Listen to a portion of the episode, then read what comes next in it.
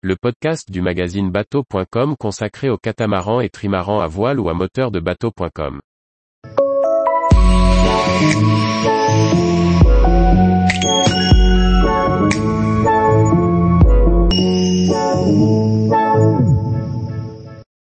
Nouvelle-Calédonie, cap sur Mato, l'îlot le plus haut du lagon. Par Julie Leveugle. Au sommet de Mato, à 40 mètres de hauteur, la vue sur le lagon sud de Nouvelle-Calédonie est imprenable. Mais ce n'est pas la seule raison de visiter l'îlot, la zone de mouillage à ses pieds est belle, particulièrement tranquille à marée basse et peu fréquentée. Dans le lagon sud de Nouvelle-Calédonie, l'îlot Mato est à environ 8000 de l'Îloin et 10 000 de la baie de Prony. Pour s'y rendre depuis Nouméa, capitale de la Grande Terre, il faut compter une navigation d'un peu moins de 30 000.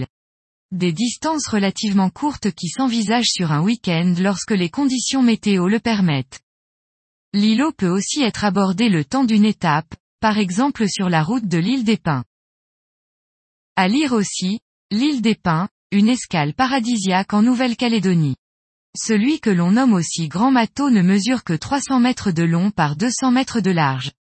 Mais il se dresse à 40 mètres de haut, et est de ce fait l'îlot le plus haut de tout le territoire.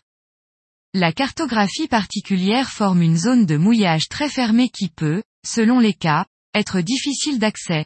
La zone de passage est étroite et mérite un peu de concentration. On prendra la petite passe de jour, par beau temps, pour bénéficier d'une bonne visibilité.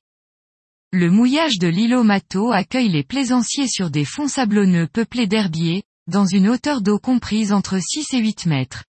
Les navires sont particulièrement protégés par vent d'ouest et à marée basse, lorsque la houle ne passe plus au-dessus du platier. Le lieu est généralement tranquille et peu fréquenté.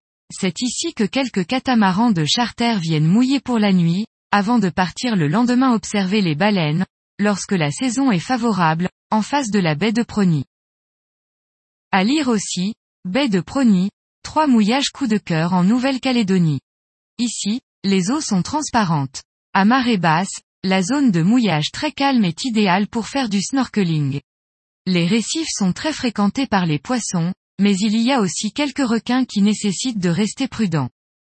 La descente à terre s'effectue en annexe à marée haute, après un repérage préalable, il faut passer au bon endroit, au-dessus du récif, lorsque la hauteur d'eau est suffisante.